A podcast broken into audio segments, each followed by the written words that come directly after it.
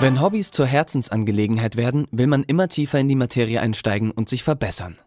So geht es Autorin Nena Wagner mit dem A cappella Singen im Ensemble. Sie macht sich auf die Suche nach Antworten auf die Frage, wie machen das die Profis? und berichtet in ihrem Tagebuch davon. Währenddessen bereitet sie sich mit ihrem Ensemble Nebensache auf einen Gesangswettbewerb vor. Oh Mann, ich hab so einen trockenen Mund. Gleich geht's auf die Bühne. Wie die anderen sich wohl fühlen. Meine Stimme kratzt. Es geht weiter in unserem Gesangswettbewerb. In der Kategorie Sonderklasse tritt nun das kleinste Ensemble des heutigen Abends auf. Drei Frauen und drei Männer bilden das A cappella Sextett Nebensache.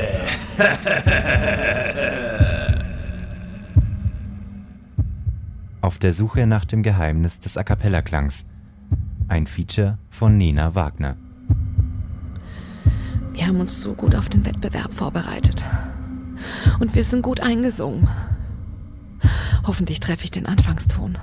Und ja, nicht den Text vergessen. Text vergessen. Text vergessen. Liebes Tagebuch. Es ist nachts um drei und ich bin schon total nervös, wenn ich an den Wettbewerb mit Nebensache denke.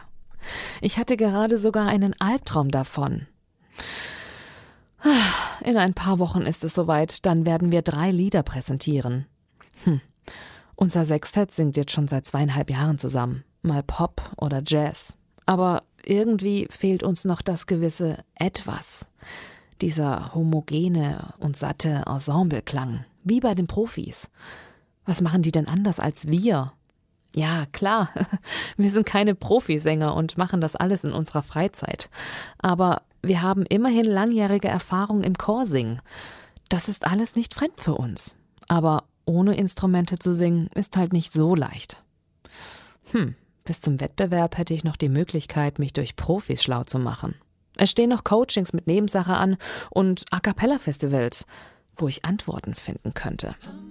Wozu ist man schließlich Musikjournalistin? Wäre doch eine coole Sache. Hm, vielleicht überträgt sich ja da was auf uns. Feeling way through the darkness, guided by a beating heart. I can't tell where the journey went, but I know where to start. So wake me up when it's all over.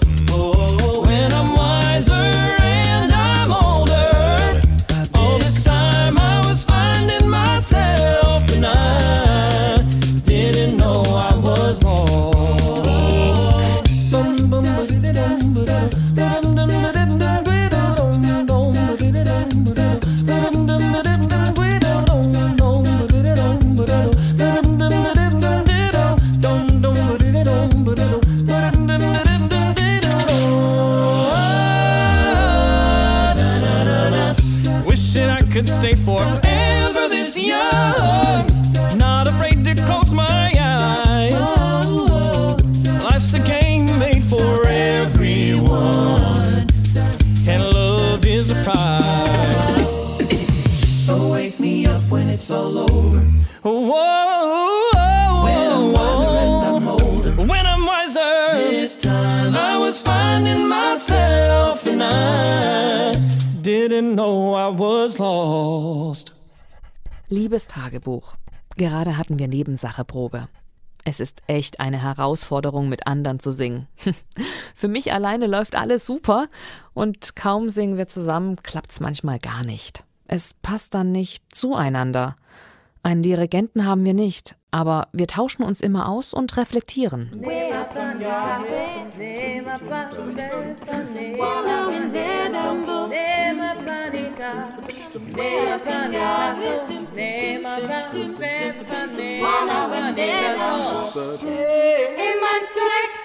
Okay, die ganzen Türms, die singe ich wieder. Also weiß ich nicht genau, was ich da tue. Können wir vielleicht. Oder willst du, du willst was ja, ja, nee, das, genau das nämlich. Und zwar aber schon vor dem Simon seinem Teil. Einfach alles einen guten Tacken langsamer, damit wir hören, was wir da machen. Also, wir sprechen, wir sprechen es. Kawe tim tim tim tim tim tim tim tim tim Brenna went le dambo Tim, Tim, Tim, Tim, Tim, Tim, way I sing up with Tim, Tim, Tim, Tim, Tim, Tim, Tim, Tim, wanna win Lambo. Das hilft schon mal. Okay, da kommt schon mal ein ganzer Ton mehr rein. geklärt und jetzt machen wir nur die Töne, die machen wir am besten einzeln. Nachdem die Basics wie Rhythmus und Töne geklärt sind, holen wir uns jetzt auch mal Hilfe von außen. Eriks Sohn kommt in zwei Tagen und wird uns coachen. Er arbeitet als Gesangsprofessor an der Kölner Hochschule für Musik und Tanz und coacht unter anderem die bekannte A cappella-Band Wise Guys. Die fünf Männer haben schon seit Jahren großen Erfolg in Deutschland. Liebes Tagebuch, das schreit danach, Erik auszuquetschen, um an Infos ranzukommen. Du kannst gespannt sein. Wenn die Luft aus der Lunge Richtung Kehlkopf fließt, wenn das Stimmbandsystem alles gut verschließt, wenn die Stimmlippen mitwippen, bis sie richtig schwingen, bezeichnet man den Vorgang allgemein als Singen. Der Kehlkopf ist dabei der Tongenerator, die Stimmbänder sind gewissermaßen der Vibrator. Über 60 Muskeln geben Gas, doch das Allerbeste, singen macht Spaß. Sing, bada, mal wieder Bach, Choräle, Pop oder Kinderlieder. Sing, sing mit Band oder Chor. Oder sing dir in der Dusche selbst was vor. Sing, sing, wenn du verlierst. Singen hilft immer, aber nur wenn du's probierst. Sing, sing mit, auch wenn du gewinnst. Sing auch dann, wenn alle Leute denken, dass du spinnst. down, lip, wip, wip, wip, down, lip, wap, wap, wap, wap. Liebes Tagebuch, was für ein toller und erkenntnisreicher Tag. Das Coaching mit Eriks Sohn war der absolute Hammer. Zwei volle Stunden hat er mit uns gearbeitet. Es ist faszinierend, was er für einen Sound aus uns rausgeholt hat. Und das mit ganz einfachen Tricks. Ich konnte für mich mitnehmen, dass wir erstmal unsere volle Stimme aus dem Körper holen und dazu all unsere Resonanzräume im Kopf nutzen müssen. Die Stimme kommt ja nicht nur von den Stimmbändern. Die Schallwellen brauchen ja genügend Raum, um sich frei zu entfalten. Am Anfang haben wir ganz schön zurückhaltend gesungen. Eins, zwei, drei.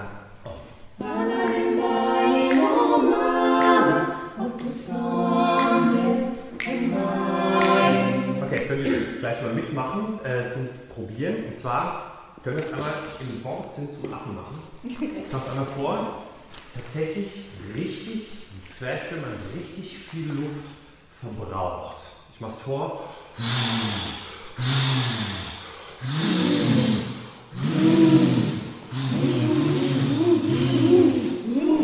Gut, genau. Anders, wir machen mal richtig mit richtig vollen, hier sagt man auch Backen, oder? Ja, ja genau.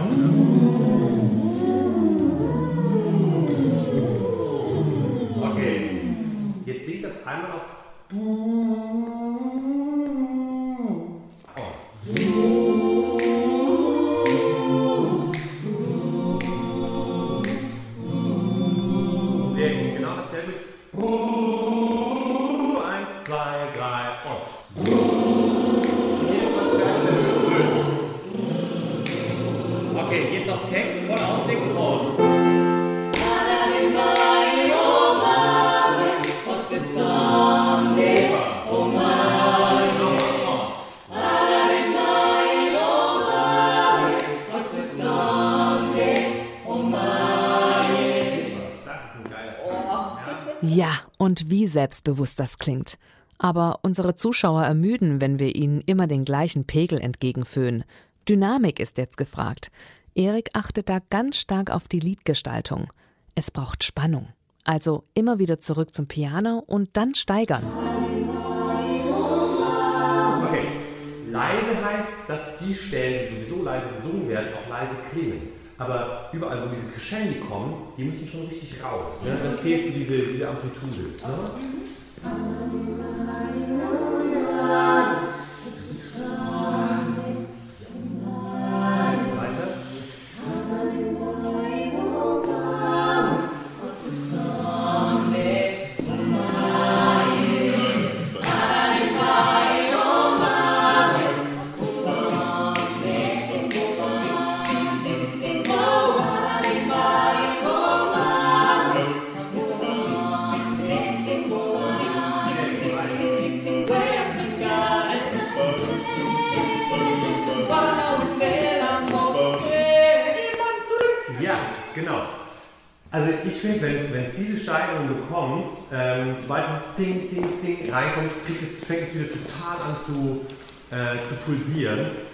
Dann kann man ein bisschen platt gesprochen, also diese letzte Seite einfach abfeiern. Und schwupps waren zwei Stunden schon wieder vorbei. Erik hatte es leider eilig und musste zum Zug. Unser Bass Simon hat ihn zum Bahnhof mitgenommen. Währenddessen hat Erik mir erklärt, worauf er am Anfang bei einem Ensemble achtet. Wie will das Ensemble von sich aus klingen und wie klingt es wirklich? Also, dass man immer so in den ersten Minuten rausbekommt, in welche Richtung möchten die und was fehlt vielleicht dazu. Und es ist nicht immer, aber doch oft der Fall, dass man merkt, die haben zwar eine Vorstellung, aber sind sich darüber gar nicht so wirklich einig, was sie letztlich wollen. Und ähm, daran macht man dann ähm, so diese ganzen technischen Parameter wie Blending, ähm, äh, Ausdruck, die ganze Dynamik oder so, macht man daran dann eigentlich aus. Ausdruck und Dynamik. Okay, Dinge zur Liedgestaltung. Aber was heißt denn jetzt Blending? Ja, ich versuche das hier tatsächlich als ersten Aspekt eigentlich das, was wir hier in Deutschland, Mitteleuropa kennen, als Vokalausgleich, als ersten Aspekt zu bezeichnen. Aber das Blending geht eben darüber hinaus, weil es ja nicht nur darum geht, dass die Vokale an sich von der Form her gleich klingen, sondern dass natürlich auch solche ähm, Bereiche wie Luftanteil, wie rau wird was gesungen, wie kratzig oder mit wie viel bestimmten metallischem Sound wird das gesungen. Das gehört da ja alles mit rein in den Bereich. Okay, mir war klar, dass man zur selben Zeit denselben Text singen sollte, sonst klingt's unkoordiniert. Aber dieses Blending geht ja noch viel mehr darüber hinaus.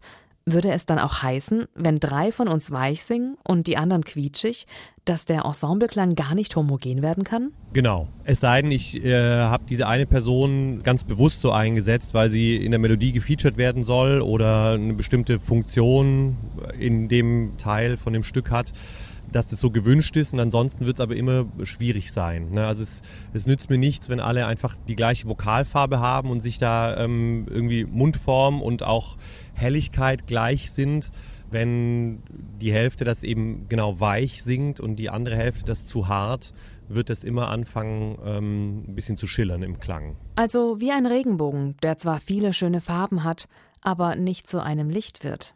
Ist ja in der Physik auch so, dass weißes Licht alle Farben enthält, nur nicht gesplittet, sondern optimal durchmischt. Aber jetzt, liebes Tagebuch, werde ich mich vom Regenbogen und vom weißen Licht verabschieden. Draußen ist es schon stockdunkel und nachts um eins sollte man echt schlafen gehen. Bis zum nächsten Mal, wenn es wieder was brandneues zu berichten gibt. Gute Nacht.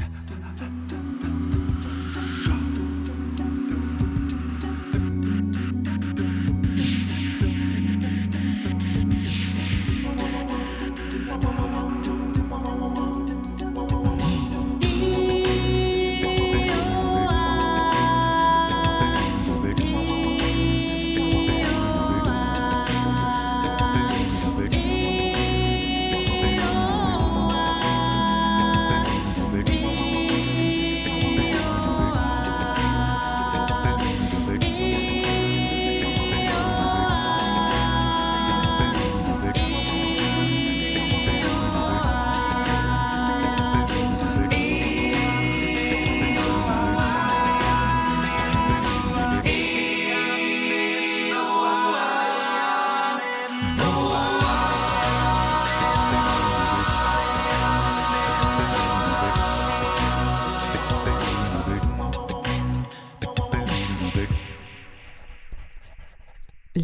Tagebuch. Ich habe mir nochmal Gedanken darüber gemacht, was Erik gesagt hatte. Also in Bezug auf den schillernden Klang. Deshalb haben wir bei der Probe heute ein bisschen mehr am Sound gearbeitet. probiert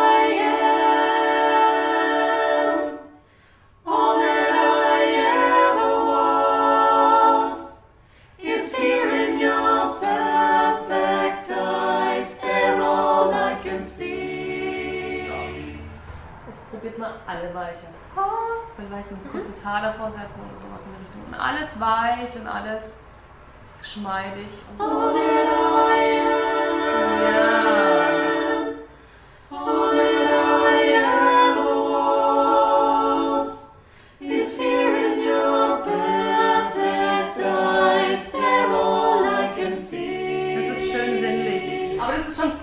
Wahrscheinlich der Modus, in dem wir das ganze Stück über sein sollten, oder? Der Modus, in dem wohl das ganze Stück sein sollte?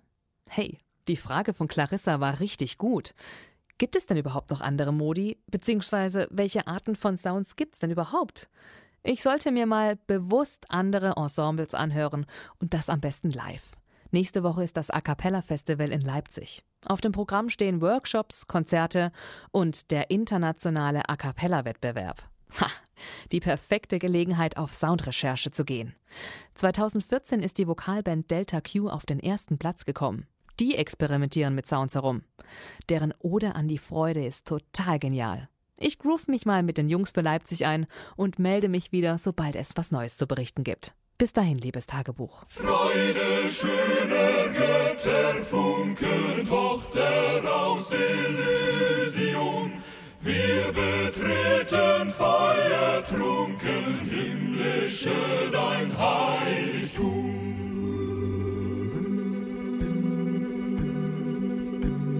Freude schöner Götter, Funken, Tochter aus Elysium. Wir betreten feuertrunken, himmlische dein Heiligtum. Deine Zauber binden wieder, was die Mode streng geteilt.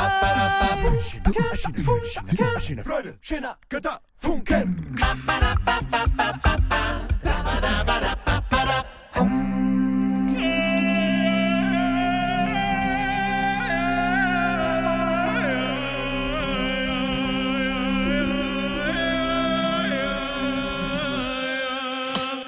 Freude schöner Götter, Funken, Tochter aus Elysium.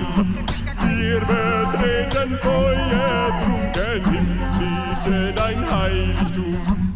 Deine Zauber binden wieder, was die Mode streng geteilt. Alle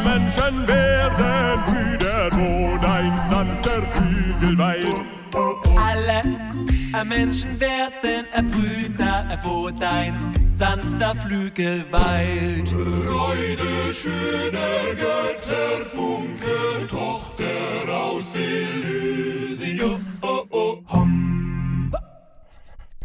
Liebes Tagebuch. Leipzig ist der Hammer. Beim internationalen A Cappella-Wettbewerb waren heute die coolsten Bands dabei.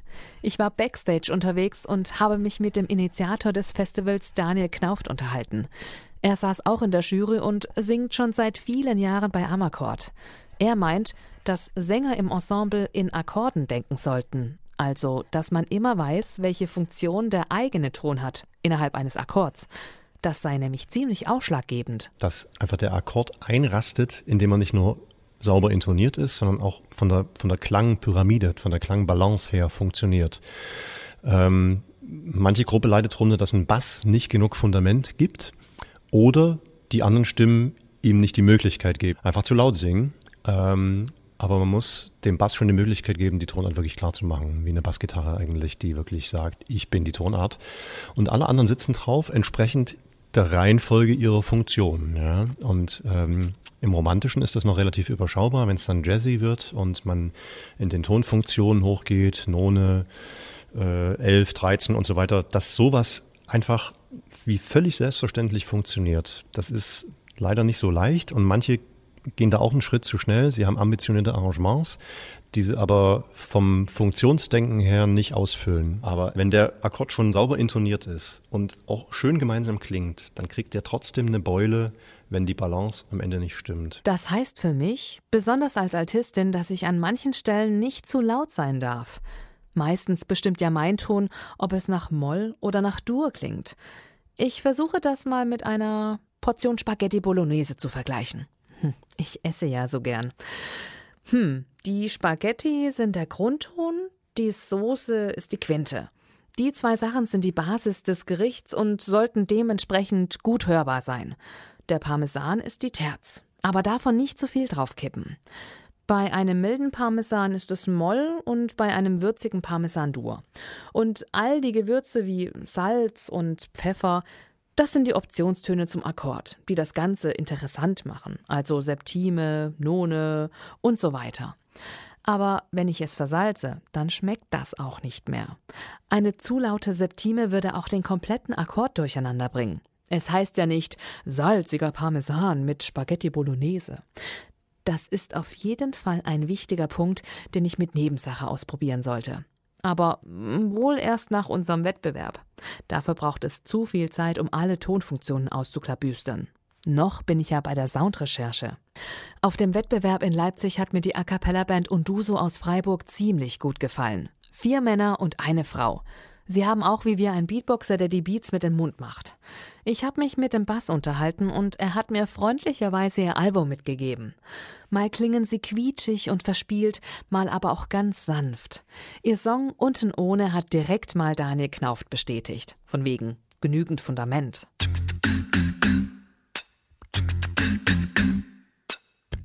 Vor nicht allzu langer Zeit, es war Winter, wir waren auf Tournee. Bis nach Hause war es noch so weit wie im Tourbus. Und von Kopf bis Zeh. Da plötzlich begann Julian Bass zu schniefen. Und Richards Nase fing an zu triefen. Sie wurden krank, erzählten Schluss und zu allem Überfluss hatten sie, es ist nicht schwer, keine tiefen Töne mehr. Unten ohne so eine Scheiße, ohne Bass und ohne Beat. Unten ohne bleibt es leise, gibt es keinen Song, der zieht, keinen Song, der ohne Beat die Menschheit absorbiert. Ohne Bass gibt's keine Basis, über der der Song vibriert. Normalerweise haben wir nichts gegen FKK. So meint ja hier das Wissen, wir steht ganz gerne unten ohne da. Ganz anders verhält es sich jedoch im Vokalbereich. Fällt die untere Hälfte weg, klingt der Song ganz blass und bleich. Unten ohne, so nackt halt ich es nicht mehr aus. Wo bleibt das Fundament, wo bleibt der Beat, wo bleibt der Bass?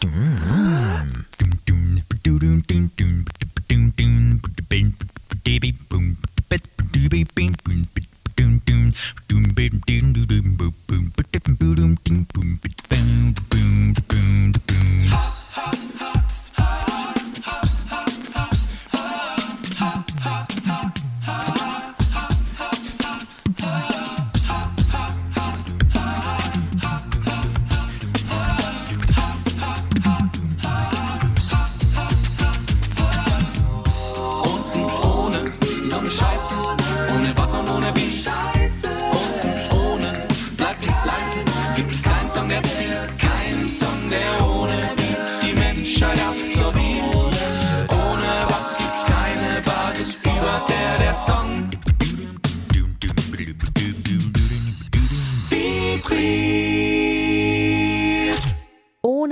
ist halt einfach Mist. Unduso wurde in Leipzig vom A cappella-Experten Matthias Becker gecoacht. Klar, den habe ich mir auch noch geschnappt. Langsam habe ich Gefallen daran gefunden, direkt auf die Leute zuzugehen, ohne mir dabei aufdringlich vorzukommen. Matthias Becker meint, dass es Jahre dauert, bis eine A cappella-Gruppe einen richtig guten Klang produzieren kann. Hm, wir stehen bei Nebensache mit zweieinhalb Jahren ja noch recht am Anfang. Bei unserem Gespräch sind wir auf die Strahlkraft im Gesang gekommen, denn die bestimmt die unterschiedlichen Sounds. Ja, Strahlkraft ähm, betrifft ein, ein Stimmklang. Das heißt, ähm, ich kann, wenn ich mir jetzt Strahlkraft vorstelle, kann ich das nicht mit einem neutralen Ton, den ich noch mit Luft versehe, erreichen. Also wenn ich singe, kann ja ein schöner Sound sein. Ja? Aber das hat keine Strahlkraft, weil, weil da keine Power dahinter ist, keine Kraft. Ähm, das ist dann eine Frage der Stimmtechnik. Ähm, also ich muss dann aus dem neutralen Klang in ein sogenanntes Curbing oder in ein, ein Overdrive oder in Edge gehen, was dann eben ganz andere Stimmqualität hat. Neutraler Klang, Curbing, Overdrive, Edge. Ja, das sagt mir ein bisschen was. Unser Bass Simon hat sich schon damit beschäftigt und bringt da manchmal was in die Proben mit rein. Aber so viele Gedanken habe ich mir noch nicht darüber gemacht. Diese englischen Begriffe stammen von der Dänin Catherine Sutherland. Sie entwickelte 1998 die Gesangstechnik Complete Vocal Technique, kurz CVT. Matthias Becker erklärt mir, dass es auf den metallischen Anteil des Klangs ankommt. Mehr Metall bedeutet mehr Strahlkraft. Manche Instrumente haben dieses Metall, zum Beispiel eine Trompete. Klar, das ist ja auch ein Blechblasinstrument. Aber wir Sänger können annähernd auch solche metallischen Sounds produzieren. Und je nachdem, wie viel man davon zur Stimme dazu mischt, ergibt sich laut CVT ein anderer Mode. Insgesamt gibt es wie gesagt vier Stück davon. Neutral hat laut Zedelin keinen metallischen Anteil im Klang. Man kennt diesen Sound vor allem von Line-Ensembles. Der ganz normale Stimmklang eben, ohne großen Schnickschnack. Matthias Becker hat mir mal die einzelnen Modes vorgesungen. Ich dachte echt, jetzt platzt gleich mein Trommelfell. Neutral, E, neutral mit Luft, E, neutral, E, Curbing, E, Overdrive, E, Edge, E. Je nachdem, wie ich äh, Töne produziere, kriege ich mehr oder weniger Strahlkraft. Und ähm, perfekt wird es dann natürlich dann, wenn alle Sänger das Gleiche machen. Die einen singen halt neutral und die anderen singen Curbing. Und das hat im Klang dann Schwächen. Es würde geiler klingen, wenn alle Curbing singen würden oder alle neutral, je nachdem, was man haben will. Matthias Becker hat mir erklärt, dass es auch auf den gesungenen Vokal ankommt. Ein I kann nicht so gut im Edge gesungen werden. Das heißt, aus einem Baby wird ein Baby, weil sich das Ä in diesem Mode besser formen lässt. Und auf die Vokale selbst kommt es auch noch an. Das A kann A, A, äh, A, A, A, A, wie auch immer, ganz verschiedene Färbungen haben. Wenn man einen, einen tollen Chorklang haben will, dann müssen die Vokale alle gleich sein. Da kann nicht jeder sein A bilden, wie er will, sondern er muss nach der Vorgabe des Dirigenten oder der Vorsängerin, wie auch immer, ich will das A so haben, dann müssen alle das gleiche A singen. Schon wieder diese Vokale. Das hat Eriksson in einem Beisatz auch schon erwähnt. Ging mir wohl durch die Lappen. Hm, wenn ich wieder nach Hause komme, werden wir uns mal gegenseitig imitieren und sehen, was passiert. Aber warum muss man denn die Vokale so exakt, genau auf den Punkt bilden? Das ist ja ein Haufen Arbeit, bis man da mal auf einen Nenner kommt. Damit die Obertöne entstehen. Das ist eine physikalische Sache. Nicht? Das ist ähm, also in dem Moment, in dem Schwingungen, die jeder einzelne Sänger ähm, erzeugt, äh, konkurrent sind, das heißt gleich schwingen, äh, entstehen mehr Obertöne. Und wenn sie ungleich schwingen, weil die Vokale nicht gleich sind, dann entstehen weniger Obertöne und dadurch weniger schöner Klang. Okay, das ist mal eine kurze, knackige Antwort gewesen. Aber Obertöne habe ich nur in Verbindung mit Obertongesang gehört. Obertonsänger singen da nur auf einem Ton, aber währenddessen hört man eine Melodie, die sich wie Pfeifen anhören. Oder an die Freude wird da gerne als Beispiel genommen.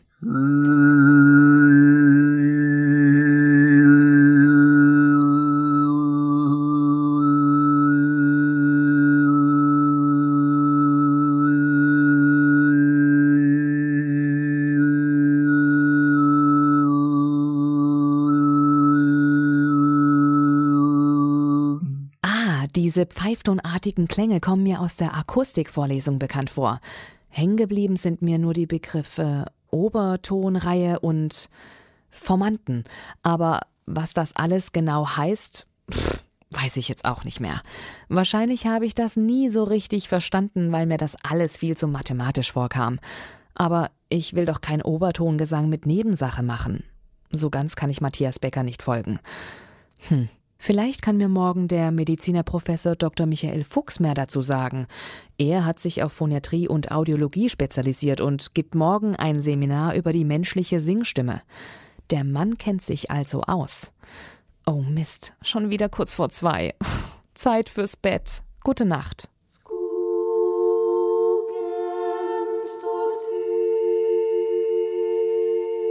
Sande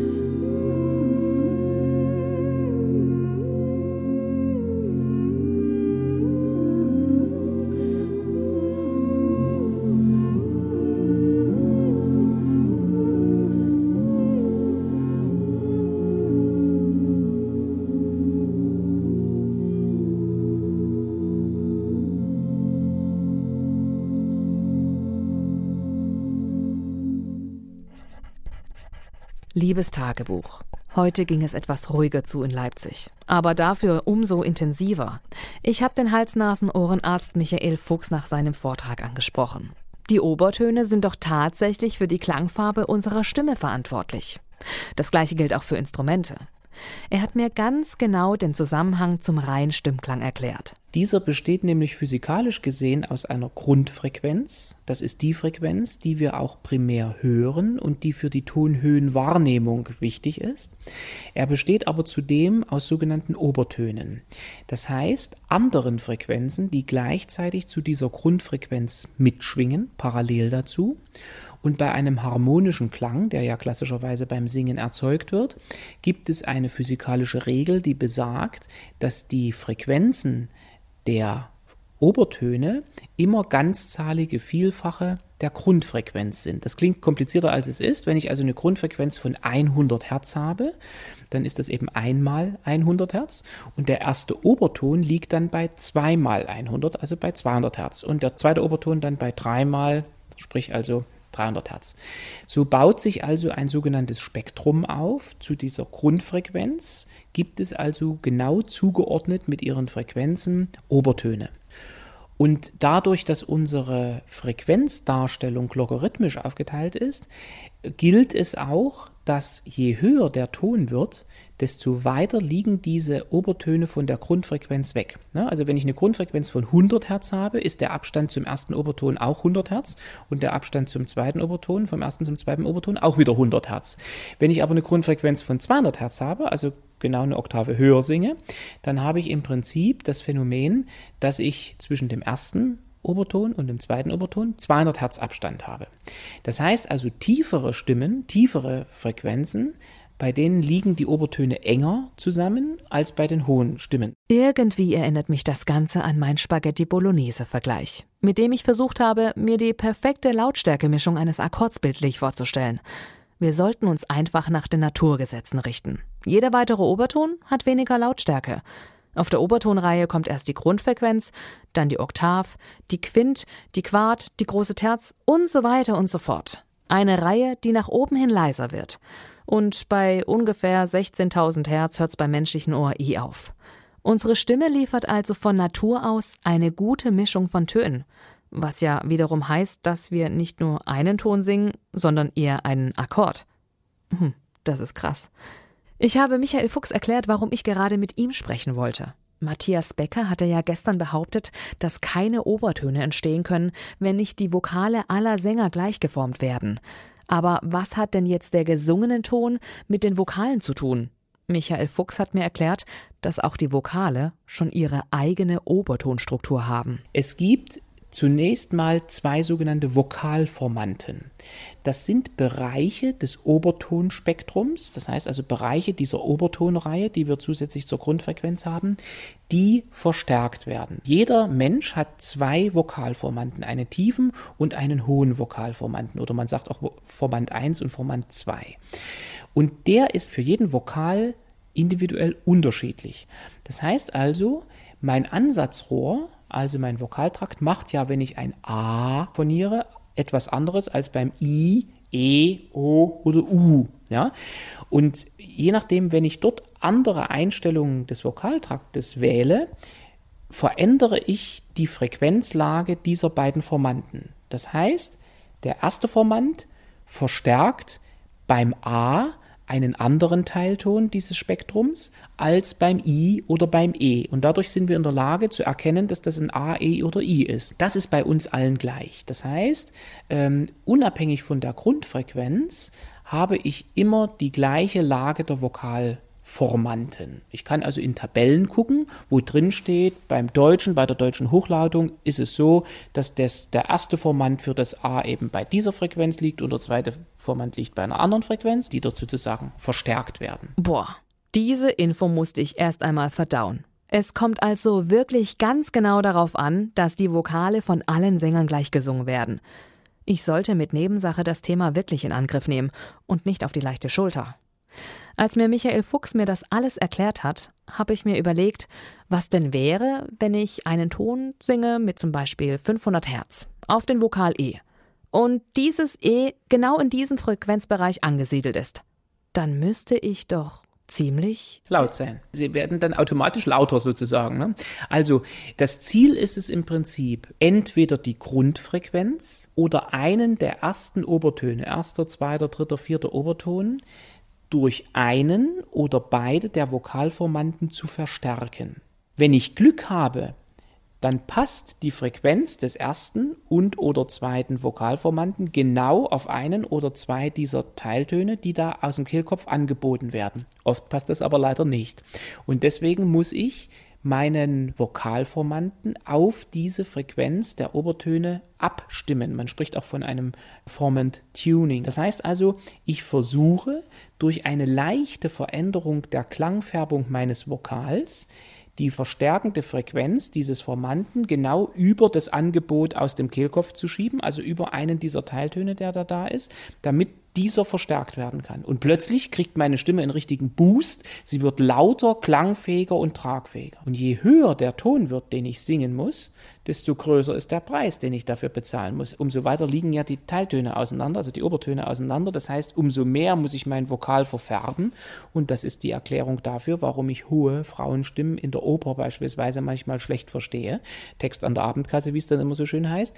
Die können gar nicht anders, die Armen, die müssen das machen, damit sie tragfähig über ein Orchester kommen. Sie opfern damit aber Vokalverständlichkeit, weil sie müssen den Vokal manchmal so weit verfärben, dass aus dem O eben ein A wird und damit wird der Text natürlich unverständlicher, aber sie brauchen das, um eben tragfähig zu sein. Krass, in meinem Kopf setzen sich Puzzleteilchen innerhalb weniger Sekunden zusammen. Dieses Formentuning kenne ich unter dem Begriff Vokalausgleich. Also nicht nur die Vokale innerhalb der Gruppe angleichen, sondern auch für sich als Einzelsänger ausgleichen. Das machen wir im Chor manchmal, aber wozu genau wird mir jetzt erst klar. Und mir wird auch dadurch klar, warum aus einem Baby in der Höhe ein Baby wird, damit es überhaupt richtig tragfähig wird und klingen kann. Moment, ich möchte mit Nebensache kein mega lautes, textunverständliches Opernsextett werden. Aber es würde die Pforte-Stellen richtig laut machen. Und es geht ja noch weiter. Wenn wir unsere Vokale an- und ausgleichen, um richtig knallige Obertöne zu produzieren, dann entsteht aus denen ja wieder ein neuer Akkord. Und der erzeugt wieder neue Obertöne und immer so weiter. Ah, ich flipp gerade total aus. Dadurch hätten wir eine komplexe Summation von Tönen und es würde ein richtig fettes Klangspektrum entstehen. Ist das nicht abgefahren? Diese Infos öffnen mir so richtig die Augen. Im übertragenen Sinne. Meine fallen ehrlich gesagt gleich zu. Liebes Tagebuch, Leipzig hat mich ganz schön weitergebracht. Damit lässt es sich arbeiten. Den Vokalausgleich zwar wohl nach dem Wettbewerb, aber die Vokalangleichung, das wäre schon eine coole Sache, das auszuprobieren. Lange ist es ja nicht mehr hin bis zu diesem großen Event Wettbewerb. Ich melde mich, wenn's was Neues gibt.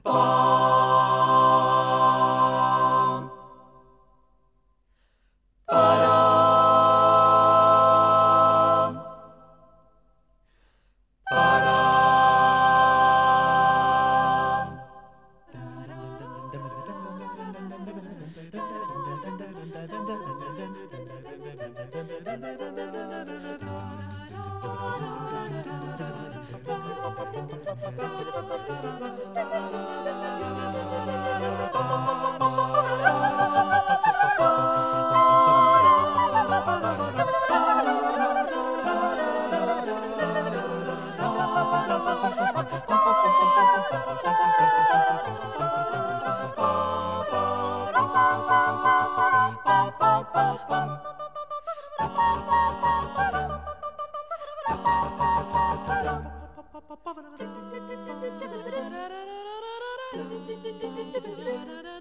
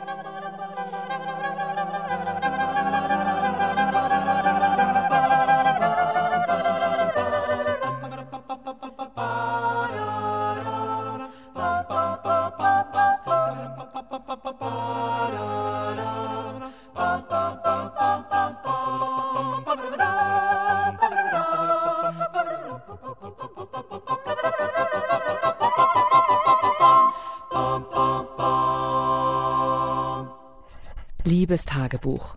Schon sind wieder ein paar Tage nach Leipzig vergangen. Witzigerweise habe ich noch Sascha Kohn getroffen.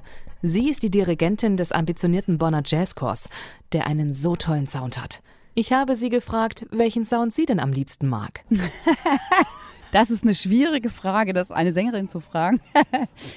Ich stehe eigentlich auf alle Sounds. Die müssen aus der Musik. Die Musik bestimmt, was für Sounds kommen und die Geschichte von dem, was man singt. Um es ihr ein bisschen leichter zu machen, fragte ich sie speziell nach den Sounds zu ihrem Chorsong I'm All Over It. Oh, das kann ich nicht sagen, weil da sind Milliarden Sounds drin. I said I could change, but I lied, but I, well, there's something still moves me inside. Das sind für mich jetzt verschiedene Faktoren. Also das ist einmal Sound, das ist ähm, genau eine Klangfarbe, es ist aber auch der Groove natürlich irgendwie und eine Phrasierung.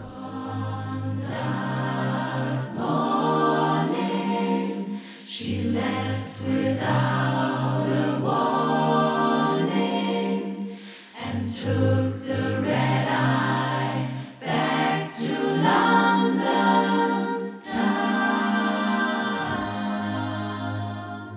Wird mit Klangfarbe gespielt, dass es zwischendurch ein bisschen dunkler wird, so, dass es ein ganz bisschen gospeliger, gospeligeren Touch hat an der Stelle.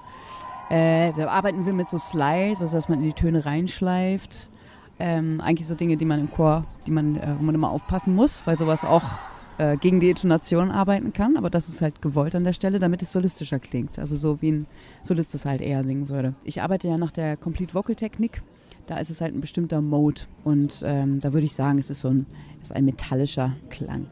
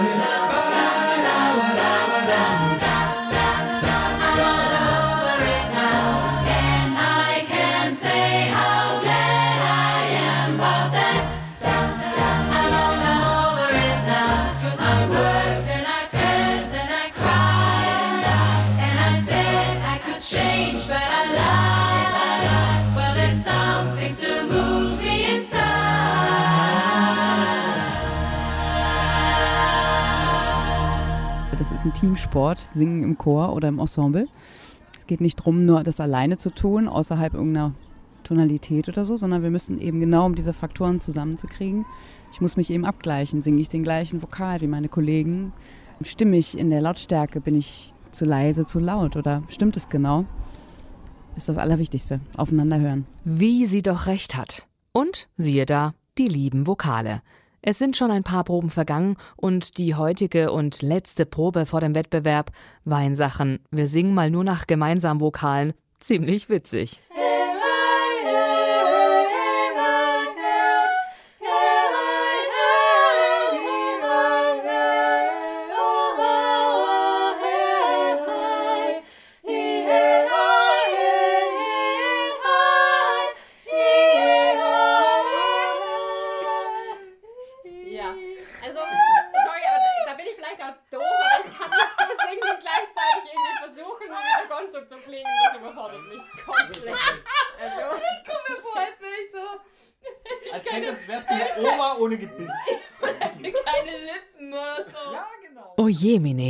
Ist gar nicht so einfach, ohne Konsonanten zu singen.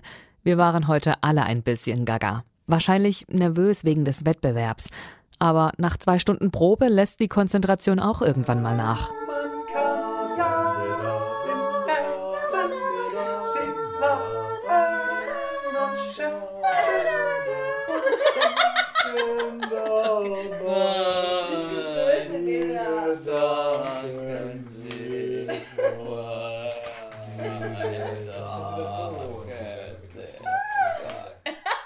War sehr schön zweistimmig.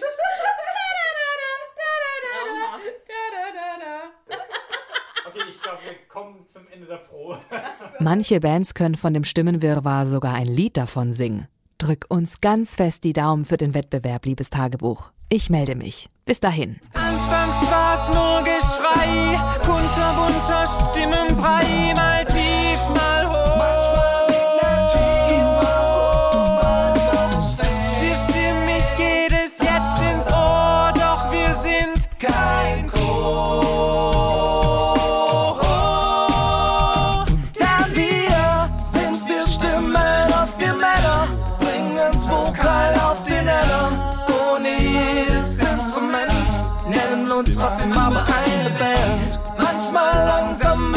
Schneller, üben wir zu Hause im Keller. Singen es einfach nur a cappella, singen es einfach nur a cappella.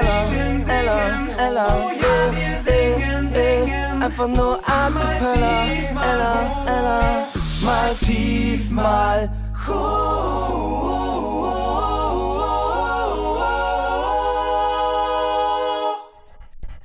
Liebes Tagebuch, was für ein spannender Tag. Der Wettbewerb war der absolute Wahnsinn. Es fand alles in einer Sporthalle statt. Überall Musik und Menschen. Sie saßen an Biertischgarnituren, haben gegessen und dem Wettbewerb zugehört. Wir hatten genug Zeit, um uns in Ruhe vorzubereiten. Der Auftritt war erst um 18.15 Uhr. Wir haben uns zusammen eingesungen, sind alle Stücke nochmal durchgegangen und haben uns schick gemacht. Und dann war es soweit.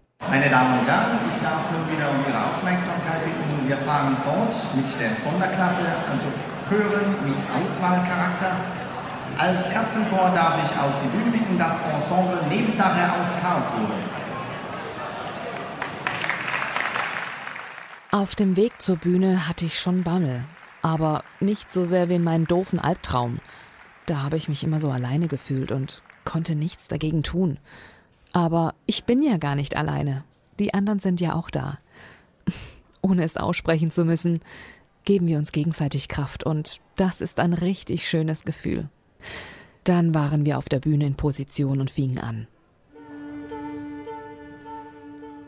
Auf einmal löste sich meine Anspannung und ich fühlte mich total gelassen.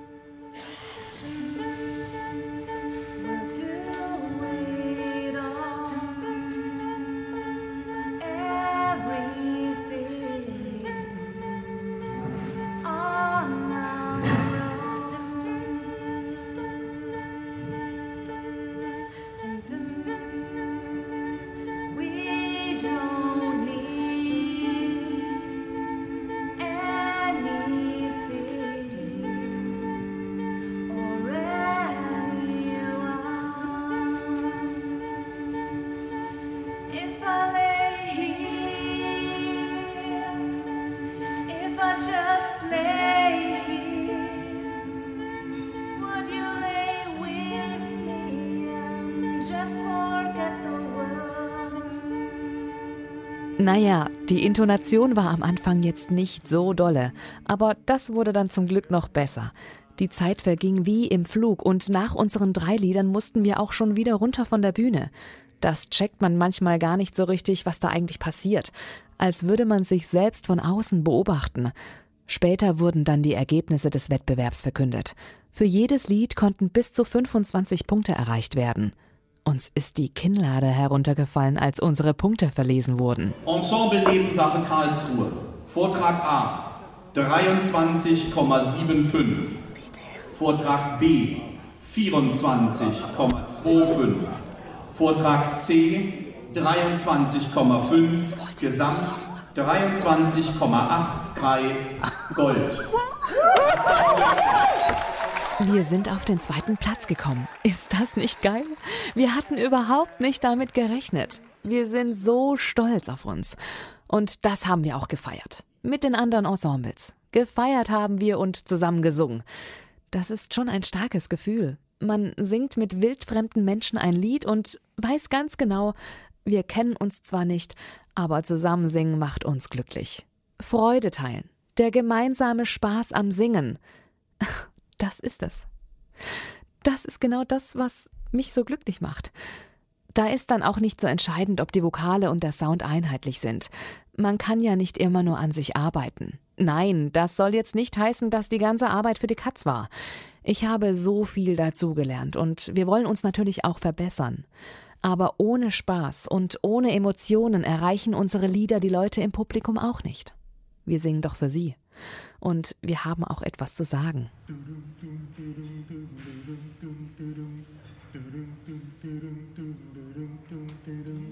Gedanken sind frei. Wer kann sie erraten? Sie ziehen vorbei wie nächtliche Schatten. Kein Mensch kann sie wissen, kein Jäger erschießen. Es bleibt dabei, die Gedanken sind frei, die Gedanken sind Ich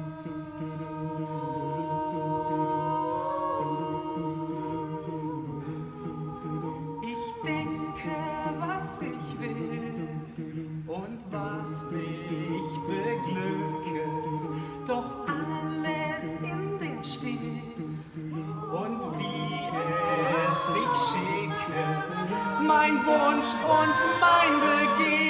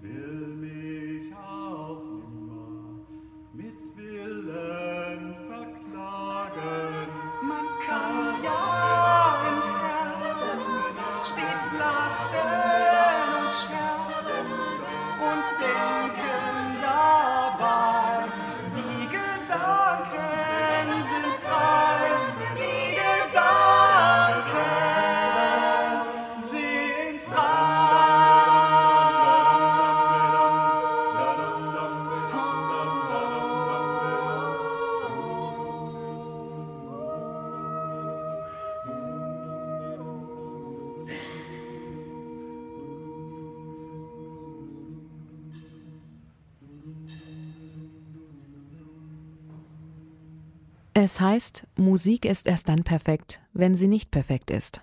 In diesem Sinne, liebes Tagebuch, es tat gut, dir das alles zu erzählen. Gute Nacht. Mal sehen, wann ich mein Ohrwurm loswerde.